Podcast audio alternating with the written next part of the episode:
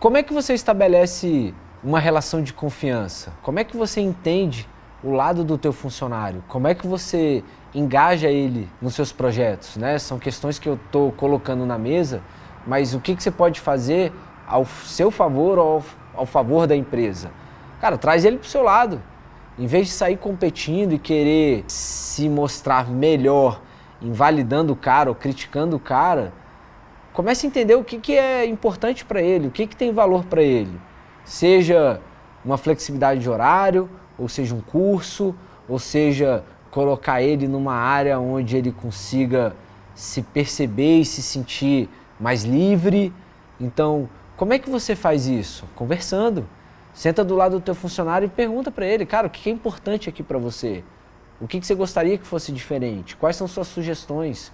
Mas esteja aberto para receber ela, porque provavelmente você vai levar uma porrada ou várias porradas ao escutar uma quantidade de feedback.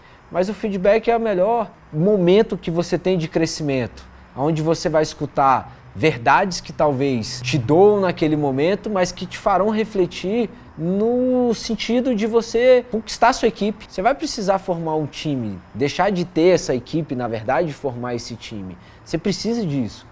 Você precisa das pessoas aliadas ao seu lado muito mais do que só pelo interesse financeiro que você está remunerando ela. Porque se for só por dinheiro, velho, quem paga mais tá lá e quem paga menos sai. E não é essa a dinâmica que existe hoje. As pessoas estão preocupadas com valores, né, com propósito.